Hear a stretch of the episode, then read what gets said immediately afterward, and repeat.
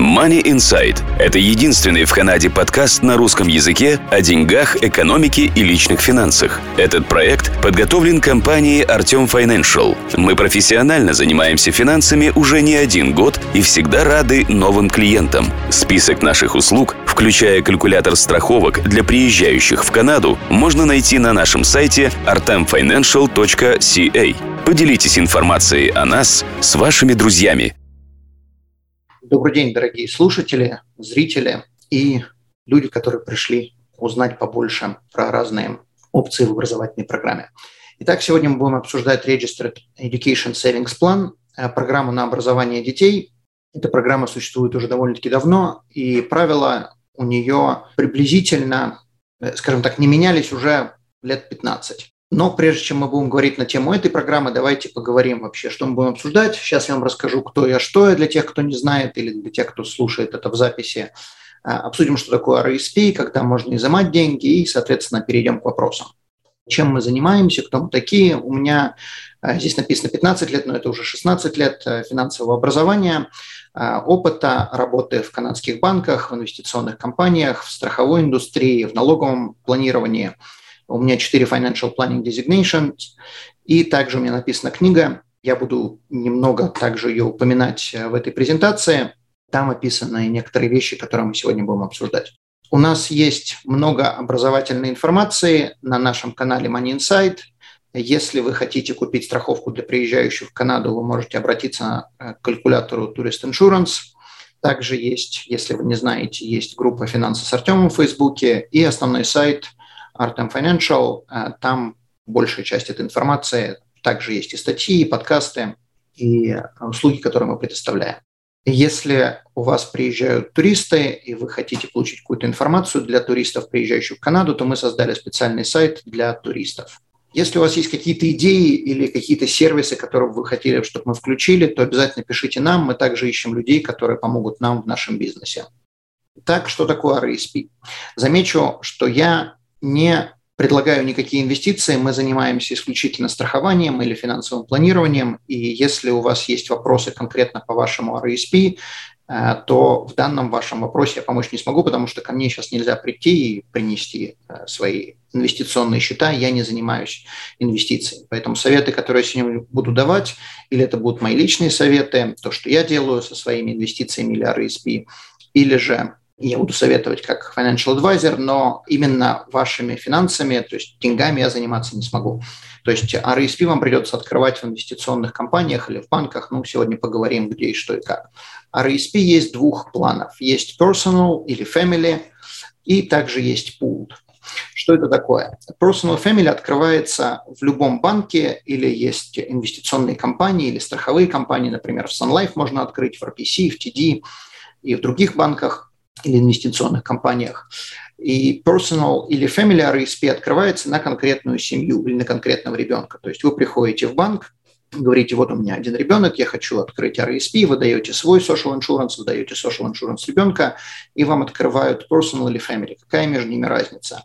Если вы открываете на своего собственного ребенка, то есть на сына, на дочь, то вы можете открыть или personal, или family. Разницы не будет, если это один ребенок. Если же, предположим, бабушка хочет открыть на внуков или там тетя хочет открыть на племянников, то она не может, этот человек не может открыть на а, племянников или на внуков family. Это должно быть именно personal на каждого, на каждого ребенка по отдельности. Э, поэтому если вы открываете для своего ребенка, даже если у вас один ребенок, обычно вы будете открывать просто family. Если у вас один ребенок, то разницы между personal и family вообще никакой не будет. Если у вас больше, то в большинстве случаев советуется открывать family. Сейчас мы поговорим, почему.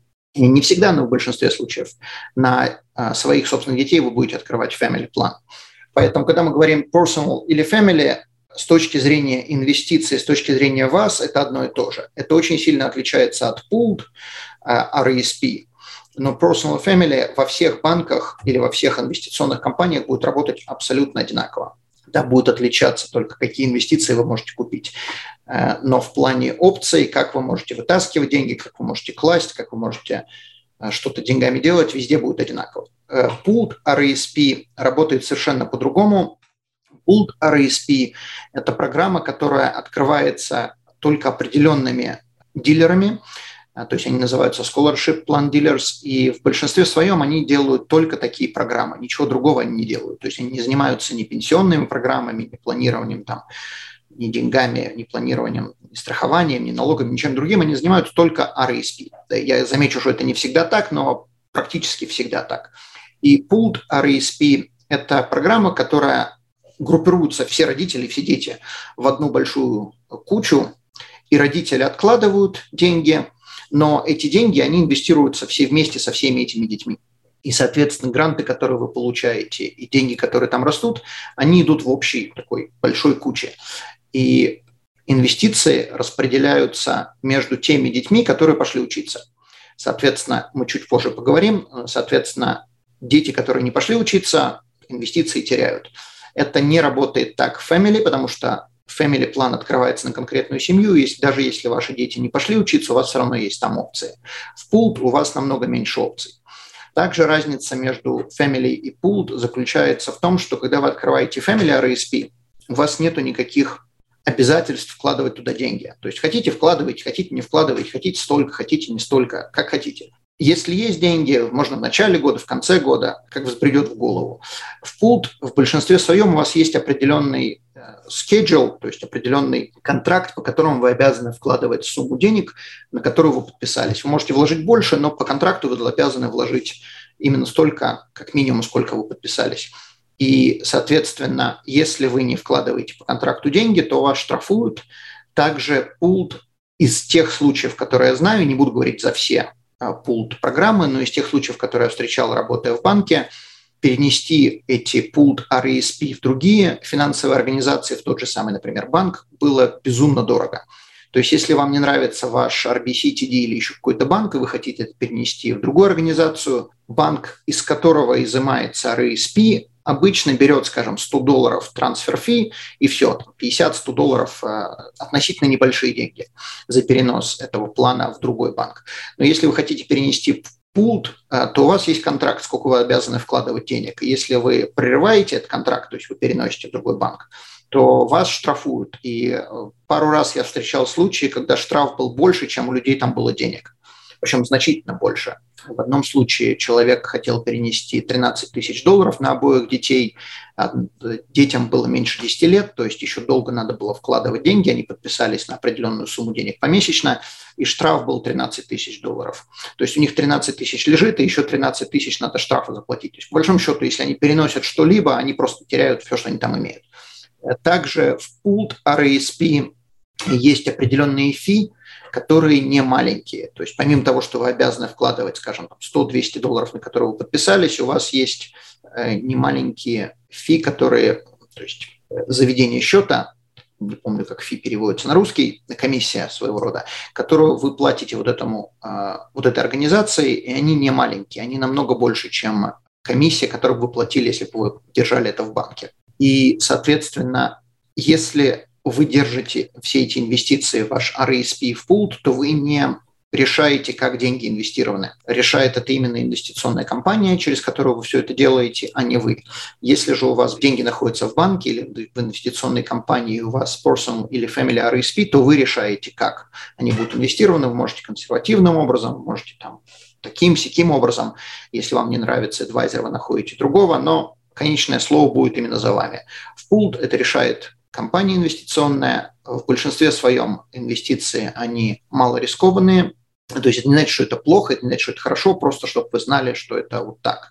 И если вас не устраивает тип инвестиций, то изменить вы ничего не можете. Поэтому прежде чем вы будете открывать RSP, если он у вас еще не открыт, подумайте хорошо, хотите ли вы иметь pooled RSP, где вы подписываетесь на много лет на определенную сумму денег, и вы не решаете, какие инвестиции будут. То есть для кого-то это может быть наоборот хорошо, что не надо, человек, предположим, подписался, он знает, сколько он будет платить, это замечательно, я плачу там 100 долларов в месяц, э, у меня будет определенный доход, все, голова не болит, а для кого-то кто-то хочет сам принимать решение. Итак, день, э, когда вы открываете RSP, неважно, какой RSP вы открываете, pooled или э, family или personal, вы получаете деньги от государства, то есть то, что называется гранты. Эти гранты не зависят от того, какой RSP вы открыли. Замечу, вы можете иметь больше одного RSP. Это совершенно неудобно, но вы не обязаны иметь один RSP. Даже на одного ребенка вы можете открыть два RSP в двух разных, э, разных организациях. И каждый раз, когда вы кладете деньги, вам государство будет начислять гранты. Сколько лет будет существовать RSP? RSP существует, если у вас нет disabled ребенка, disabled определяется по disability tax credit. Если у вас нет disabled ребенка, то RSP может существовать 35 лет, но из этих 35 лет 31 год вы можете вкладывать деньги. И начиная с 32 года вы обязаны начать вытаскивать деньги из RSP. Замечу, вы не обязаны вытаскивать через 31, но максимум, через сколько вы должны начать вытаскивать, это 31 год. И, соответственно, от 31 до 35 лет вы должны все деньги из RSP вытащить. Большинство людей не будут держать деньги там 35 лет или, или даже 30 лет это будет намного раньше. Также замечу, это не возраст ребенка 35 лет, это от момента открытия плана. То есть если вы открыли ребенку а, в возрасте 10 лет, то к этому прибавляем 35 лет, и ребенок до 45 лет должен пойти начать учиться. А, если же у вас disabled дети или ребенок, то тогда правила немножко другие, тогда вместо 31 будет 35, и вместо 35 будет 40, так как написано здесь. Эти правила взяты из сервис Canada или той организации, которая предоставляет гранты, которая работает с RESP госконтора. То есть э, здесь линк, вы можете все с этим ознакомиться по этому линку. Значит, какие гранты вам положены? И что такое гранты? Гранты – это деньги, которые вы получаете от государства, когда вы кладете деньги сами. То есть государство вам начисляет определенный процент, во-первых, в зависимости от того, сколько вы положили, а во-вторых, может быть, в зависимости от вашего дохода. Если вы положили на RSP в течение календарного года. Здесь идет чисто календарный год, неважно, когда ребенок родился. То есть ребенок может родиться в октябре, вы можете открыть это в декабре, и вам за весь год положены гранты, как если бы вы э, открыли это все в январе. Не имеет значения чисто календарный год, с 1 января по 31 декабря. Вам положено 20% на первые 2500. Э, соответственно, если вы положили 2000, вам положено 20% от 2000 если вы положили 8 тысяч, вам положено 20% на первые 2500 положенных. За всю жизнь ребенка вы можете положить 50 тысяч, то есть в теории у вас ребенок может родиться в октябре, в декабре вы можете положить все 50 тысяч, отлично, но только на первые 2500 вам дадут гранты. И то, что вы переложили, вам в следующем году уже гранты не дадут. То есть если вы хотите получать гранты каждый год, вам каждый год надо класть туда деньги. И для максимальных грантов вам надо класть 2500. Есть исключения. Если у вас ребенок был здесь, имел канадское резидентство, то есть если сюда приехали, предположим, как туристы, скажем, в 2021 году вы получили резидентство, но жили здесь уже 5 лет, то вот с момента, когда ребенок стал резидентом, э, с этого момента ему положены гранты. Или когда он родился, это то же самое, ему положены гранты. То есть, предположим, сегодня у нас 22 год, вы открываете в 22 году RSP на ребенка, но ребенку больше, чем один год, то есть он родился, предположим, в 21 году или неважно в каком, в 20 в 19 а, вы можете положить за 22 2,5 тысячи и за любой прошлый год, когда вы не клали. И если у вас ребенку больше, чем один год, предположим, сегодня вы открываете RESP на ребенка, которому 5 лет, и вы никогда в жизни на RESP не клали, и все эти 5 лет могли то есть ребенок был резидентом Канады, вы могли класть на RSP, то сегодня вы получаете на первые 2500 за 2022 год, плюс, если вы положите 2500 за любой предыдущий. В 2023 году опять 2500 за 2023 год и еще 2500 за любой предыдущий. Вам не нужно думать, какой предыдущий, там не указывается это. А система знает, что если вы 5 лет не клали, то 5 лет вы можете нагнать, но не более чем за один год за раз. Э, соответственно, если вы сегодня положили 5 тысяч на ребенка, то вы получаете 1000 долларов, 20%, и они, эти деньги инвестированы. Плюс в зависимости от вашего дохода вам положены еще дополнительные плюшки, которые тоже полагаются и кладутся на этот RSP-счет вместе с остальными грантами. За все время существования RSP вы не можете получить от государства более чем 7200 долларов на, от грантов. Если у вас ребенок старше 16 лет, точнее, ему уже, как бы сейчас скажем, 22 год, ему в этом году исполняется 16 лет, то там есть определенные правила. Все, что я говорил до этого, оно работает до 16 лет, в 16 лет также добавляется еще правило, или вы должны были класть, когда до года, когда ребенку исполнилось 15 лет, 2000 долларов, или за любые предыдущие 4 года вы должны были класть как минимум по 100 долларов. И в таком случае, если вот эти, одно из этих условий выполняется, то вам государство в 16-17 лет также будет давать гранты. Если у вас не было никаких contributions до того момента, как ребенку исполнилось 15, и, то есть вы не клали ни 2000 долларов, ни по 100 долларов в год, то, соответственно, от того, что вы будете класть на RSP в 16 или 17 лет, вам гранты уже не дадут. Замечу еще, здесь написано primary caregiver, если вы обратите внимание на эту строчку. Она важна, потому что когда вы открываете RSP, не всегда люди тот, кто является primary caregiver, открывает RSP. То есть вам государство не запрещает это делать. Кто такой primary caregiver? В 90, наверное, 9% случаев это будет мама. Если мама живая, не, не страдает алкоголизмом и в своем уме, то папу не назначают primary caregiver, э, если как бы, нет каких-то обстоятельств, которые требуют именно папу назначить primary caregiver. То есть primary caregiver проще всего определить, на чье имя начисляются детские деньги. В большинстве случаев это мама. А, соответственно, если вы открываете RSP и вы не вдвоем на RSP, то есть муж с женой не вдвоем на RSP, папа открывает RSP, но мама является primary caregiver, то мама должна будет подписать отдельную бумагу, э, которая дает согласие папе открыть этот RSP и получать гранты. То есть папа в теории может открыть RSP, никто ему не мешает. Но если мама не подпишет эту бумагу, что она согласна на получение грантов, то папе гранты никто не даст. Из этого следует логическое заключение или открывайте RSP вдвоем на двух супругов, если вы вдвоем как бы живете. То есть если разведенные, понятное дело, что такого не будет. Э, но если вы вдвоем живете, открываете совместно оба супруга, или же открываете тогда на primary caregiver, то есть в большинстве случаев на маму, потому что тогда это будет намного удобнее, будет намного меньше макулатуры, не будет каких-то случайно недописанных бумаг. Я вижу здесь вопрос. Можно ли формулу по вычислению процента от государства, если ребенку 14 лет? Э, ребенку неважно сколько лет, до, как мы сказали, 16-17, ребенку будут давать одно и то же количество денег в зависимости от того, сколько вы положили раз, и два от того, сколько вы заработали то есть primary caregiver, сколько зарабатывают. Э, итак, если вы, предположим, ребенку 14 лет, как в вашем примере, вы положили 2500, вам дадут те же самые 20%, как если ребенку 4 года. Но если ребенку 14 лет и предположим, то есть я не знаю, какая у вас ситуация, но предположим, ребенок все 14 лет жил в Канаде.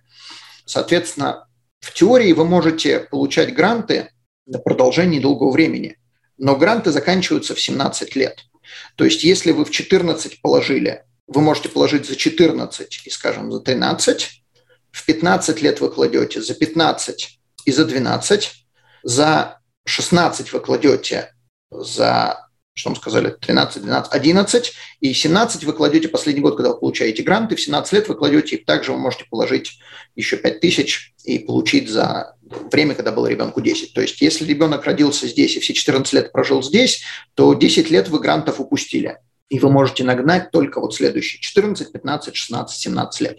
То есть за следующие 4 года вы можете класть за следующий год и любой предыдущий. Но 10 лет грантов вам уже не дадут как быть с детьми от предыдущего брака, есть новая семья. Ну, в принципе, CRA э, вообще фиолетово. Есть у вас новая семья, сколько у вас этих новых семей, сколько у вас детей. А, они дают гранты на основании того, что вы РСП открыли и то, что туда кладете деньги.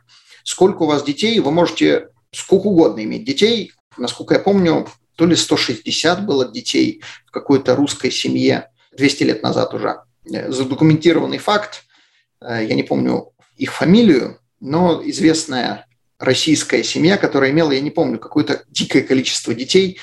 Э, одна и та же семья, одна и та же мама, один и тот же папа, то есть неприемные. И вы можете иметь сколько угодно детей, соответственно, вам дают деньги на ребенка. Открыли RSP, положили, вот вам деньги. Если у вас еще низкий доход, вам, вот вам дополнительно еще деньги.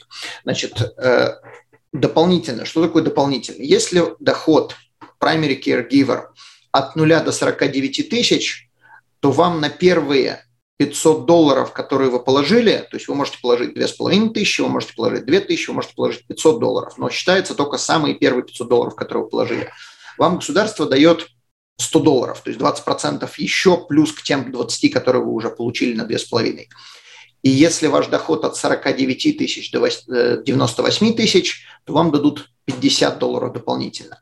То есть если, предположим, скажем, вы положили 5 тысяч долларов положили на ребенка, государство смотрит, какой у вас доход. Если доход низкий, то вам еще додают еще дополнительно 20%. Низкий доход считается до 49 тысяч. Это 2021 э, год. И с каждым годом эта сумма растет. Если у вас доход от 49 до 98 тысяч, то вам дают только 50 долларов, то есть 10% на первые 500. И каждый год ситуация с этими цифрами меняется, и каждый год CRA знает, сколько вы зарабатываете, и когда вы кладете деньги, они вам просто доплачивают. Если у вас ситуация намного лучше в плане доходов, то вам не доплачивают, вам дают только первые 20%. Может ли моя бывшая открыть RSP вместе со мной и также получать гранты? Повторюсь, все равно, потому что будет зависеть от того, первый вопрос, кто caregiver. Э, caregiver, скорее всего, будет мама. И будете ли вы открывать вдвоем, или будет мама одна открывать, или вы будете маме давать деньги, она будет класть на этот RSP, CRA, все равно. Они дают деньги на детей, не дают деньги на вас. Они смотрят, какой у вас доход у primary caregiver, но они дают деньги на ребенка. Э, поэтому будете ли вы вдвоем открывать, или вы будете по отдельности открывать, или на каждого ребенка personal RSP откроете, CRA э, все равно. Э, вот самое интересное, здесь вопрос возник, вы говорите о доходах primary caregiver или семейный доход. Я не буду ставить голову на плаху, когда я занимался финансами в банке, это был семейный доход. Но сейчас я залез на сайт CRA и немножко сам удивился, потому что там было написано primary caregiver. Я больше склоняюсь к тому, что это должен быть доход primary caregiver, а не семейный доход.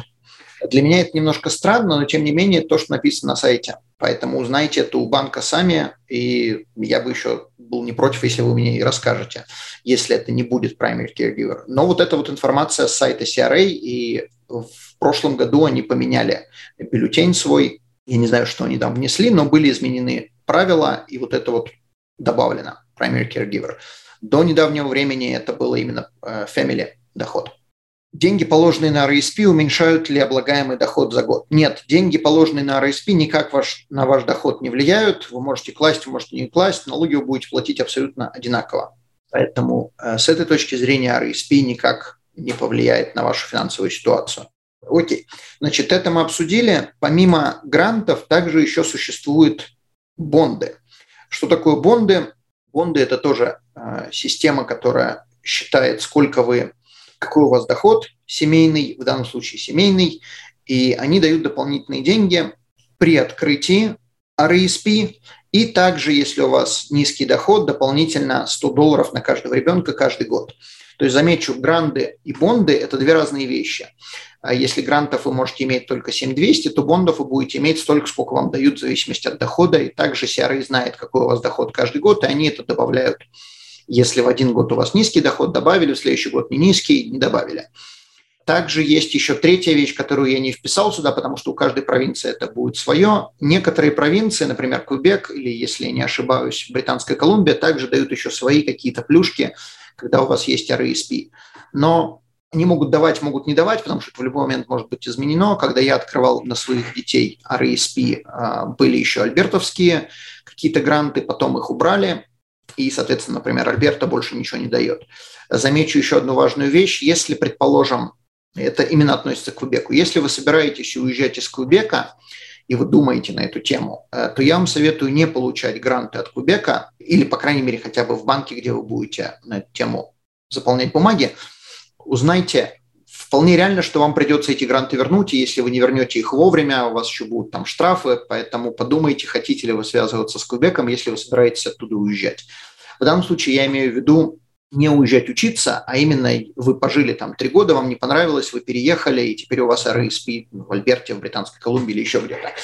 Э, может быть такая ситуация, что Кубек вас попросит это обратно. Тоже, кстати, не относящийся к теме, если вы переезжаете из Кубека и вы получаете деньги на детей, если вы переезжаете в течение года, то Кубек через какое-то время просят вернуть эти детские деньги назад.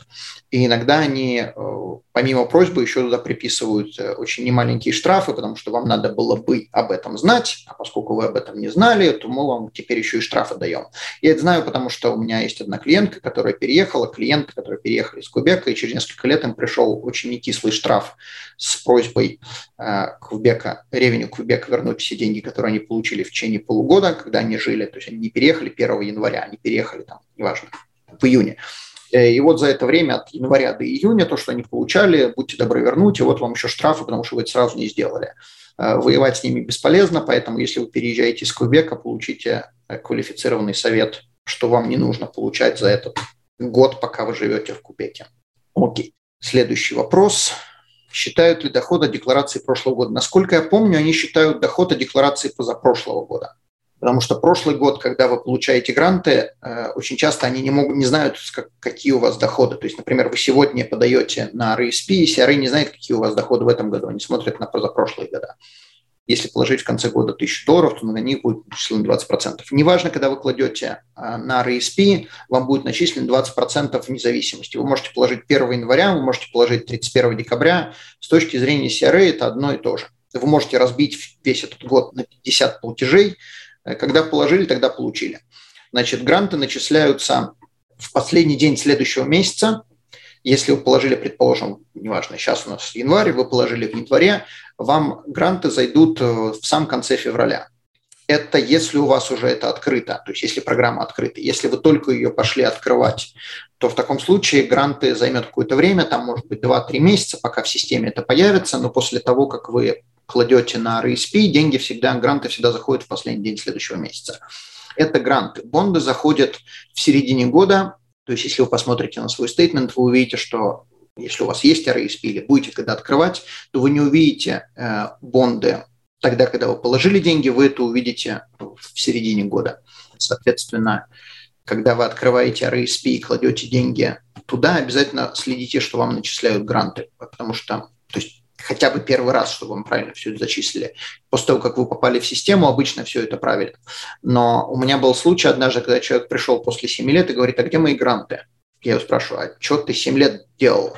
Как бы ты 7 лет вкладывал деньги, ты не знал, что тебе 7 лет не начисляют гранты, и вот человек даже не знал, что ему каждый месяц должны были начислять. Он каждый месяц отчислял по 100 долларов, и через 7 лет приходит и говорит, а когда мне вообще грант дадут? Вот была какая-то ошибка в системе, ему просто не дали их сразу потом надо было это из государства убивать, не очень просто, поэтому если вы открываете RSP и начисляете туда деньги, то обратите внимание, что в конец следующего месяца вам должны дать грант. Если не дали, бегите в банк, там неправильно заполнили формы. В большинстве случаев это неправильно заполненные формы, но иногда бывает ситуация, очень редко, но иногда бывает так, что э, social insurance или ваш, или ребенка неправильно записан. То есть в CRA одна информация, в банке другая. И неважно, кто ошибся, бывает так, что в банке правильно, в CRA неправильно или наоборот. И если СИНы не соответствуют, то гранты не начисляют. Поэтому обратите внимание. Теперь как работает Family RSP. Предположим, у вас несколько детей, или один ребенок будет принцип тот же самый, но есть несколько детей, когда вы открываете RSP, есть три части. Есть та самая часть, куда вы забрасываете деньги, то есть на первого ребенка вы забросили, предположим, 100 э, долларов, на второго ребенка забросили 100 долларов, на третьего ребенка забросили 100 долларов. Того забросили на, э, суммарно 300 долларов. Теперь на каждого ребенка вам должны начислить грантов, столько, сколько должны начислить. Предположим, 20%, то есть 20% начисляют вне зависимости от дохода, дополнительные гранты в зависимости от дохода. Но о дополнительных мы говорить не будем, будем говорить о том, что однозначно будут давать положили 100 долларов, вам должны дать 20 долларов, они идут вот во вторую колонку, гранты, и вы эти деньги инвестируете так, как вам советуют, э, или в банке, или вы сами решаете, и деньги растут. У всех этих трех колонок есть свой смысл. То есть, когда вы забрасываете деньги, и когда вы получаете гранты, и когда есть рост, все эти три вещи можно использовать по-разному.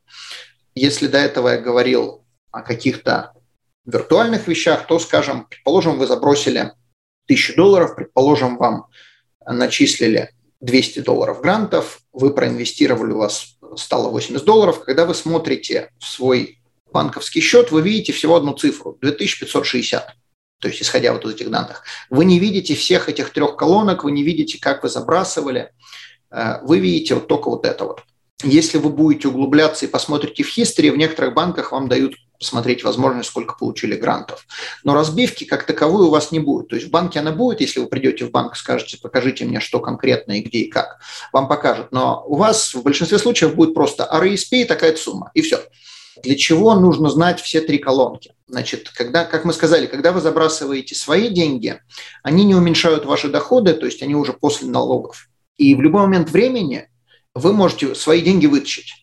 То есть вы можете когда их угодно вытащить. В данном случае я говорю про Family RSP или Personal RSP. Я не говорю про Pooled RSP. Я говорю именно вот конкретно Family э, или Personal RSP. Если что-то случилось, вы завтра можете прийти в банк, забрать свои деньги. Но государство вам говорит, если вы забираете свои деньги, то вы теряете гранты пропорционально. То есть если вы забрали 500 долларов, то у вас тут же было потеряно 100 долларов. Если вы забрали 1000, потеряли все 200. То есть там все очень чисто. Не чисто, честно. Значит, гранты можно получить только на учебу. Гранты вам никто просто так не даст. Если дети не идут учиться, то, соответственно, извините, гранты вам не положены. Гранты забрать нельзя. Но деньги, которые вы инвестируете, они состоят и из ваших денег, и из грантов. И вот эти вот, предположим, 80 долларов, которые вы здесь заработали, вы их заработали не на своих деньгах, а на своих и еще на чужих. То есть, вы, если бы вы инвестировали только свои деньги, у вас бы был бы здесь заработок меньше. Поэтому даже если у вас дети не идут учиться, все равно это имеет смысл, потому что все то время, пока деньги лежат в РСП, они не облагаются налогом. То есть вот эти вот деньги, которые мы видим здесь, 80 долларов, до тех пор, пока вы их не вытаскиваете, пока дети не идут учиться, никаких налогов нет. То есть внутри этой корзинки РСП у вас лежит 2560 или 5000 или 18 тысяч, никаких налогов нет. Налоги возникают тогда, когда дети идут учиться. Или же когда они не идут учиться, и вы забираете их себе. Значит, если дети идут учиться, то гранты и прирост будут налогооблагаемых для детей, не для вас, а для детей. Ваши деньги, которые вы положили, вы забираете себе или даете детям, как хотите, никаких налогов здесь не будет. Но вот эта вот часть и вот эта часть будет налогооблагаема. Но если вникнуть в суть дела, то налогов там будет немного. В большинстве случаев налогов не будет вообще. Потому что если грантов на каждого ребенка дадут 7200, и если даже у вас там инвестиция увеличилась в цене, и у вас там 50 тысяч прироста капитала и 50 тысяч, которые, по идее, должны облагаться налогом, э, то есть 50 тысяч – это, скажем так, сумасшедшие деньги. У большинства людей такого не будет. Но, предположим, вы заработали 50 тысяч на RSP, и 7200 вы получили от государства. То есть итого 57 тысяч будет налогооблагаемо. Но большинство детей будут учиться не один год.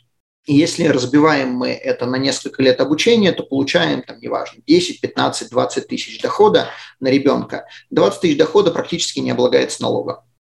Поэтому даже если это будет налогооблагаемо, это все равно не такие большие налоги, которые они будут платить. Э, деньги, которые они получают от государства, вот эти вот 57 тысяч, они бы их иначе не получили. 7 тысяч плюс 50, которые наросло, они бы, вы бы могли часть за учебу заплатить, но это было бы намного меньше, чем если бы государство помогало, и вы бы на деньги государства как бы взращивали свои капиталы. Значит, правило такое, если у вас есть Family RSP, то вот эту часть и вот эту часть, то есть гранты и growth, вы можете делить между детьми, которые пошли учиться в любых долях. Хотя вы инвестировали одинаково, как вот здесь вот мы смотрим, 1000, 1200, 200, 80, 80, это не значит, что вы также должны детям выдать эти деньги, когда они пошли учиться. У вас сейчас на счету лежит 2560, но, предположим, один ребенок пошел учиться на трак-драйвера, а второй учиться пошел на врача. Соответственно, тот, кто пошел учиться на врача, ему надо больше денег. И даже то, что вы откладывали 50 на 50, вы все равно можете все деньги или в любых пропорциях выдать тому, кому они больше нужны. Если ребенку, который пошел учиться на врача, надо больше, вы ему даете все деньги. И все. Условие, что вот из этих денег ребенок, который пошел учиться, не может получить больше, чем 7200. Соответственно, если вы по, по максимуму вкладывали, у каждого ребенка лежит 7200, то из грантов вы не можете выдать 7200, вы можете выдать из growth.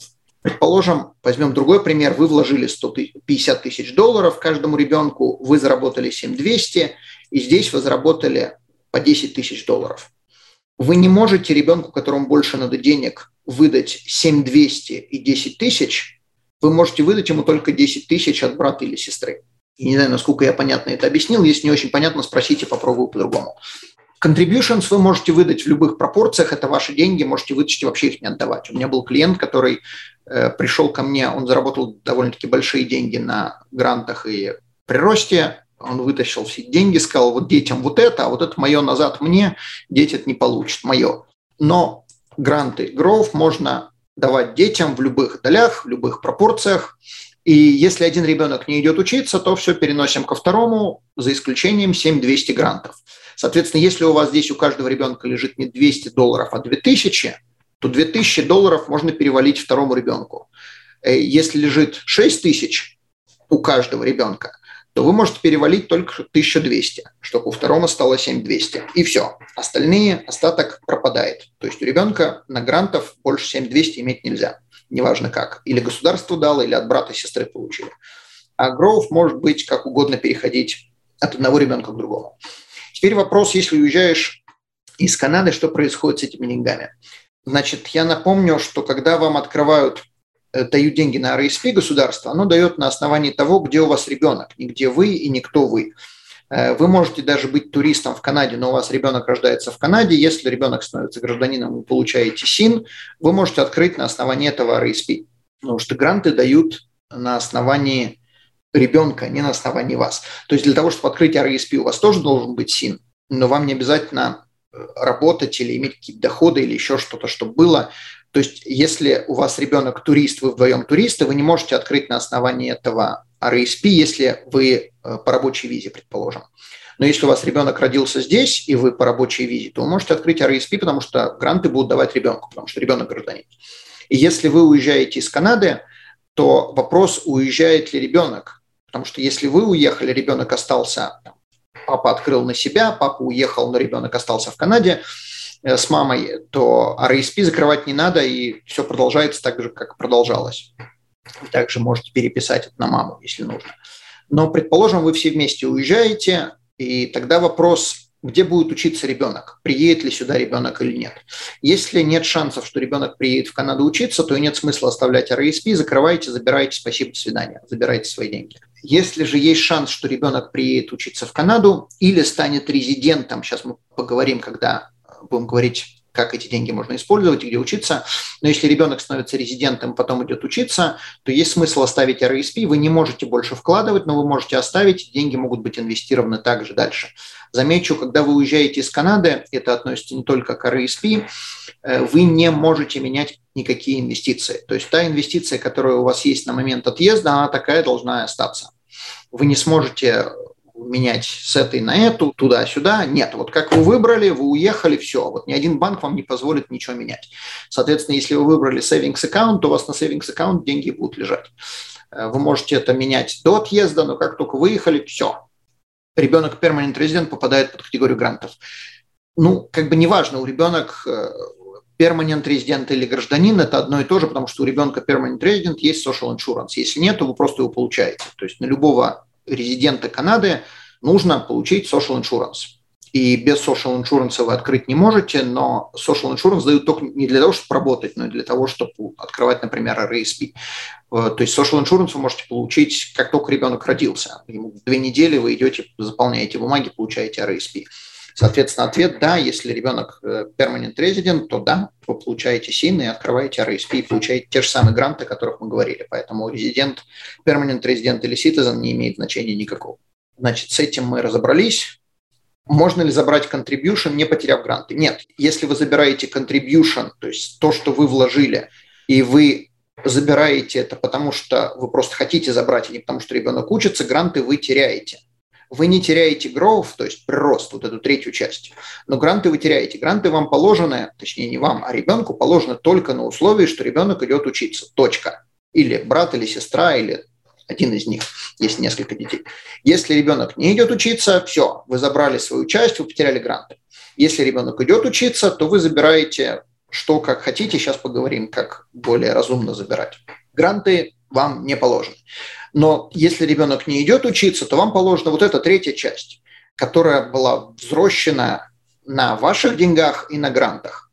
Значит, правило такое, если у вас один ребенок, то когда он идет учиться, предположим, две колонки, это из моей книжки, две колонки, ребенок идет учиться или дети идут учиться, и дети не идут учиться. Если ребенок один и ребенок идет учиться, то он получает все гранты, все прирост капитала, все, все, что есть.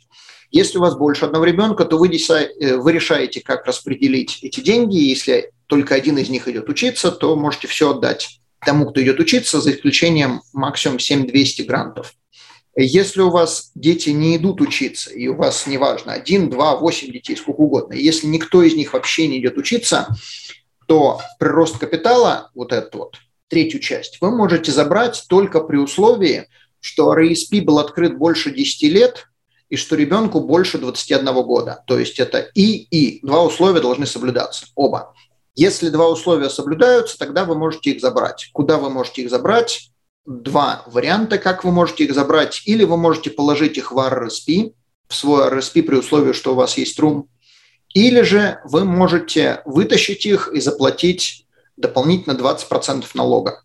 Но, тем не менее, это не так плохо. То есть, да, налог там будет, экстра налог. Э, налог там будет, но это все равно лучше, потому что эти деньги вы возвращали на чужих деньгах. Вот эти два правила, 10 плюс лет, 21 год, возраст ребенка, э, вы не обязаны закрывать свой RESP, когда ребенку исполнилось 18 или 20. Если помните, мы говорили, что RESP может существовать 35 лет. Поэтому если ребенку исполнилось 21 год, и у вас еще 10 лет не лежит, и ребенок говорит, что он не хочет идти учиться, но вы просто RESP не закрываете и ждете, когда 10 лет пройдет. И вы можете еще 10 лет держать деньги и инвестировать их там. Причем вы можете еще и вкладывать их туда, и взращивать деньги, но вам просто после 17 гранты выдавать не будут. Но вкладывать вы можете продолжать как бы это не очень как бы будет иметь смысл, но делать вы можете это. И если ни один из них, ни один из детей решил, что ему эта учеба на дух не нужна, все, закрываем, забираем, кладем на RSP. Если дети не идут учиться, вот это вы себе забираете или в RSP, вот эту третью часть growth вы себе забираете или на RSP, или, или платите налоги, гранты уходят государству, забираете свои contribution, спасибо, до свидания. Э, Причем, замечу, вам, если дети не идут учиться, вы свои деньги можете достать. То есть, если понятно, что они идут учиться, вам гранты и так не, не положены, поэтому нет смысла свои деньги держать. Вот эту часть вы не обязаны доставать. Для того, чтобы ее получить, вам надо, чтобы детям было 21 год и 10 плюс лет. Но свои contributions вы там не обязаны держать. Если вы их забираете, то просто держим еще до тех пор, пока 10 лет не прошло. 10 лет прошло, все, забираем вот этот growth. Спасибо, до свидания сколько можно вытаскивать. Когда дети идут учиться, вот это также взято с сайта, относящимся к RSP, здесь тоже есть линк. Если ребенок учится full time, то вы можете вытащить вот из этой части, из грантов и growth и бондов, здесь также еще включаются бонды дополнительно, э, вы можете вытащить 5000 долларов, если это full time, за первый семестр. Если это не full time, то вы можете вытащить 2500. После того, как вы это вытащили, и если ребенок продолжает учиться, то вы можете вытащить любые суммы, какие вы хотите. Абсолютно любые. У вас там может лежать 100 тысяч, вы можете 100 тысяч вытащить во второй семестр, и все, спасибо, до свидания. Но это не очень имеет смысл, если у вас большие деньги, вытаскивать все сразу. По той простой причине, что если вы вытаскиваете большие деньги, то это налогооблагаемо гранты. И гроув – это налогооблагаемо для ребенка. И если у вас ребенок учится, как большинство детей, хотя во время ковида вообще непонятно, как дети учатся, но если у вас ребенок учится по программе 4 лет, то программа 4 лет разбивается на 5 лет, потому что первый год он начинается в сентябре, а следующий семестр будет уже после января. То есть получается у вас один год, но он начинается в один год, а заканчивается в другой год. И получается, что если у вас ребенок учится в 4 года, то вы деньги можете вытаскивать в течение 5 лет и разбивать весь вот этот вот доход на 5 лет. И если, возвращаясь к примеру, 50 тысяч у вас прироста было, и 7 тысяч вы получили от государства, и того 57 тысяч вот здесь вот налогооблагаемых для ребенка, если вы разбиваете это на 5 лет, то получается, что ребенок будет получать по 11 с копейками тысяч в год, что совсем немного а, с точки зрения доходов, и это налогов там вообще не будет. Поэтому париться по поводу налогов можно не сильно, и разбивать и вытаскивать деньги я бы сразу все не стал. В то же самое время, если вам, конечно, нужно больше, то вы вытаскиваете столько, сколько нужно. Э, просто имейте в виду а, момент с налогами. То есть государство, для чего государство ввело это правило 5 тысяч для full time? Для того, чтобы не было такого, что ребенок только записался, а потом вообще не пошел, все вытащил и сказал родителям спасибо, идите лесом, я просто на Гавайи поеду. Э, то есть государство обязывает детей учиться, и как оно это проверяет, оно требует, чтобы хотя бы первый семестр отучились. Если первый семестр отучились, окей, ладно, дальше мы считаем, что вы будете учиться. Когда вы вытаскиваете деньги, то есть как это проверяется, когда вы вытаскиваете деньги, государство требует letter of enrollment, то есть э, письмо, подтверждающее запись в учебное заведение. И каждый раз, когда вы вытаскиваете, неважно, будете вы 11, по 11 тысяч вытаскивать 5 лет, или все сразу вы будете вытаскивать, или 5 тысяч потом забудете на 2 года, каждый раз, когда вы вытаскиваете, вы должны предоставить новый letter of enrollment от вот этого учебного заведения. Предоставили, получили, не предоставили, не получили. Э, в первую очередь, мы чуть попозже поговорим по поводу советов, но в первую очередь, когда вы вытаскиваете деньги, вы вытаскиваете отсюда и отсюда. Не свои contributions, а отсюда отсюда. Потому что свои contributions вы можете вытащить когда угодно. Но это и это вы можете вытащить, когда ребенок учится. Поэтому нет смысла вытаскивать свои contributions, вы начинаете с грантов и прироста, а потом, когда уже все, гранты и приросты закончились, мы вытаскиваем свои contributions, и никаких налогов не будет.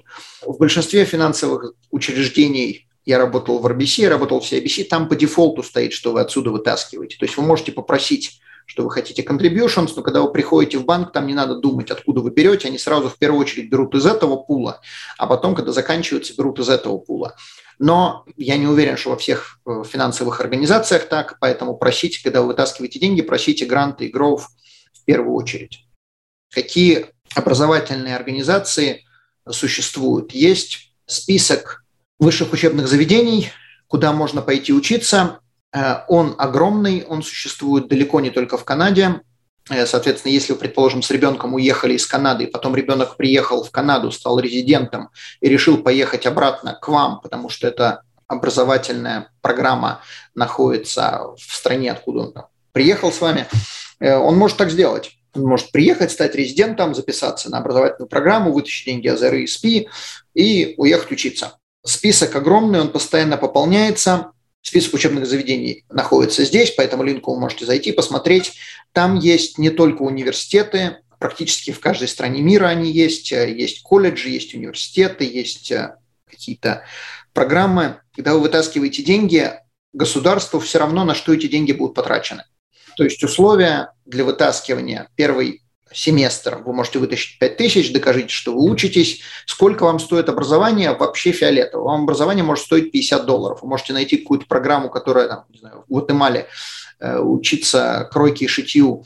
Если эта программа, учебное заведение, будет в списке учебных заведений вот по этому адресу, сколько ваше образование стоит фиолетово. Вы можете сидеть из дома, брать эту программу в Гватемале, учеба стоит 50 долларов, у вас там может быть на RSP 100 тысяч, не имеет никакого значения. Э, раньше, лет 10-15 назад, надо было предоставлять реситы, на что вы потратили деньги, там учились вы не учились, как вы учились, как вы здесь учитесь, будете вы учиться, машину вы купите, поедете ли вы на эту программу, будет ли это онлайн, все равно, абсолютно. Единственное условие – предоставьте letter of enrollment, что вы записались. Э, и там может быть написано, сколько это стоит, учеба может быть не написано, неважно. Значит, какие советы я бы дал? Во-первых, если дети у вас разного возраста, и у вас уже есть RSP, и вы собираетесь добавлять второго ребенка на этот RSP, я бы не добавлял в тот же самый RSP, в Family RSP, я бы открывал новый RSP.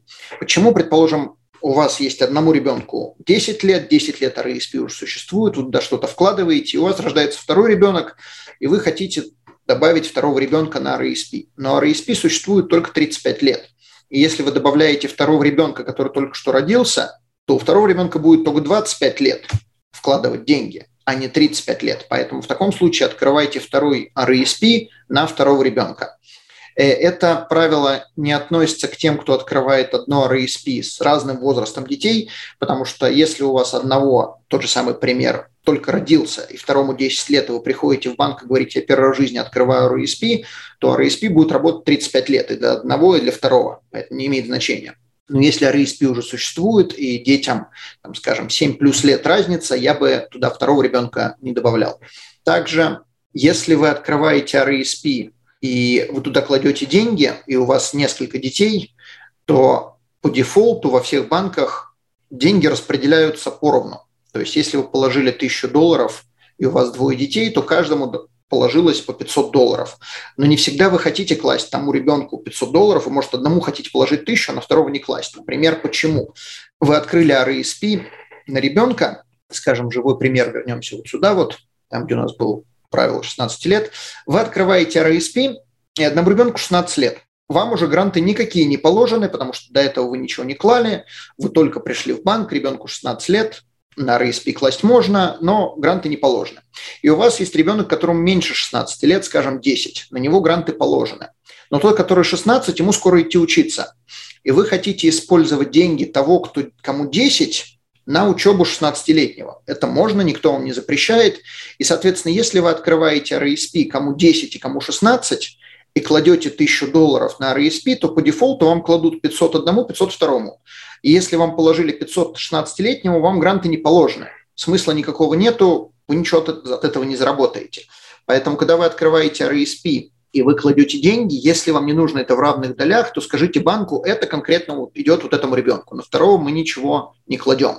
Но, тем не менее, и 16-летний, и 50-летний будет на том же самом RSP. И когда ребенку старшему исполняется 18, например, он идет учиться, вы можете взять все эти гранты и все эти деньги и оплатить учебу 18-летнего. Никто вам это не запрещает. Хотя на него вы вообще ни одного цента не клали, и на него никаких грантов никогда не было положено. Но, тем не менее, деньги брата сестры можно использовать, хотя до учебы этого брата сестры еще очень далеко. Значит, следующий совет, который мы здесь имеем. Открывайте joint RSP с обоими родителями. Мы уже на эту тему частично говорили, но я добавлю еще одну вещь, а, очень важную. Если вы не открываете с обоими родителями, предположим, папа или мама там, неважно, но в большинстве случаев папа считает, что он отвечает за деньги, и поэтому папы отвечают за RSP, они открывают на себя, жену можно не добавлять, она там так, пускай бумажки подпишет, а я здесь всем руковожу. А проблема заключается в том, что если этот папа умирает, то RSP разваливается. К сожалению, многие про это не знают, и я знаю такие случаи, когда люди оставались с разбитым корытом. То есть свои деньги они получали, а вот гранты и все эти гров, они уходили в никуда. Поэтому два решения этой проблемы. Не всегда, понятно, возможно открыть с двумя родителями, потому что если родители разведены, то невозможно со вторым открыть или там один уже умер. Если вы можете, открываете с двумя родителями. Если вы не можете, то делаете завещание. В завещании конкретно это RSP, указываете, что дальше будет с этим RSP. То есть кто будет сабскрайбер этого RSP, если вы умерли. Если вы не указали, если у вас нет завещания, будет плачевно. Также э, не все банки позволяют открыть RSP э, совместно. Например, RBC, я не знаю, насколько сейчас, но когда я там работал несколько лет назад, он не позволял, именно банк RBC, не RBC Direct Investing Broker, а именно RBC банк, не позволял открывать joint RSP. Не знаю почему. То есть если вы приходите, двое родителей приходят и говорят, мы хотим сделать joint, вам банк говорит, нет, выбирайте кого-то одного. Вот так вот. Поэтому, если есть возможность делать обоим, открывайте обоим. Если вы клиенты RBC, вам RBC такое говорит, то значит решение или же вы, первое, делаете завещание – или же второе, у RBC есть Direct Investing, то есть брокерский счет. Вы можете открыть этот брокерский счет инвестиционный, и в нем вы можете сделать RESP, который будет joint. То есть немножко как бы маразматично, RBC Direct Investing позволяет делать joint RESP, а вот RBC банк не позволяет делать joint э, тот же самый RESP. Поэтому, если вы еще не открывали, и вы думаете открыть это в RBC или в каком-то другом банке, который не позволяет, то открывайте у того же самого брокера, и у вас будет больше опций инвестиций и совместный с обоими родителями. Как мы уже сказали, гранты начисляются в последний месяц следующего месяца, поэтому проверяйте, что вы все получили, вытаскивайте гранты, которые вы получили, когда дети идут учиться, разбивайте на разные года, как мы сказали, и список учебных заведений здесь. Итак, я думаю, что можно заняться саморекламой. Напоминаю, что мы делаем страховки для приезжающих в Канаду. И можно перейти к вопросам. Можно ли ребенку учиться во Франции, США, используя RSP? Я вам скажу больше. Ребенку можно учиться в Украине, в России, в Китае, в Гватемале, если это учебное заведение находится в этом списке. В этом списке находятся практически все высшие учебные заведения – то есть э, там есть и колледжи, там есть и университеты. В моей практике я только встречал один случай, когда человек не смог найти учебное заведение, потому что э, мама хотела направить ребенка в какую-то религиозную школу, и этой школы она была именно религиозная, то есть чтобы он стал э, пастором или что там такого плана, не помню, все подноготные, но э, школу мы не нашли, поэтому он сказал, а РСП открывать не буду, я хочу, чтобы он именно туда пошел учиться. Во всех остальных случаях, да, куча всяких программ, И также это все есть онлайн, то есть ребенок может в США учиться, не выезжая из собственной квартиры в Канаде. Contribution part не облагается налогом для ребенка. Да, он не облагается налогом не только для ребенка, но и для родителей. Поскольку вы вкладывали деньги в contribution, как бы ваши contributions это после налогов, то когда вы вытаскиваете их, они точно так же не облагаются налогом. По поводу презентации, вот здесь будет следующее, следующий слайд. Если вам нужна презентация, напишите Александре, и все вам пришлем, не проблема. Напоминаю, что можно записаться в группу, если вы еще не там. Там обсуждают много разных финансовых вопросов, много юмора, своеобразного, правда, и много финансов. Можно ли оплачивать профессиональные курсы, которые дают только сертификат, а не э, полноценное образование? Вопрос больше будет, попадает ли учебное заведение туда, и будет ли это считаться full time. Я напомню, full time определяется вот, вот этим. И если вы не уверены, то самый простой способ просто позвонить в это или написать в это учебное заведение и сказать, у меня есть RSP, если я вытаскиваю деньги на RSP, будет ли это считаться full-time в программе. И вам университет скажет, или программа, или там колледж, или неважно что. Они это прекрасно знают. Если они подпадают туда, это неважно, будет ли это сертификат, будет ли это э, диплом, будет ли это первая степень, вторая, там, BA, MBA, неважно чего, это определяется государством, все эти рамки, все эти критерии. Поэтому просто напишите в учебное заведение и скажите, есть RSP, можно ли его использовать, да, нет, все. Это вот настолько просто.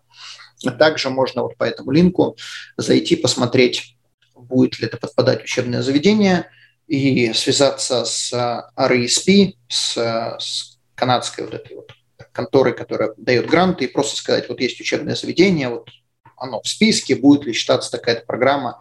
То есть это проще узнавать у них, но само по себе, будет ли это сертификат или это, а, скажем, там, BA, это не важно. Главное, чтобы ребенок учился full-time или part-time.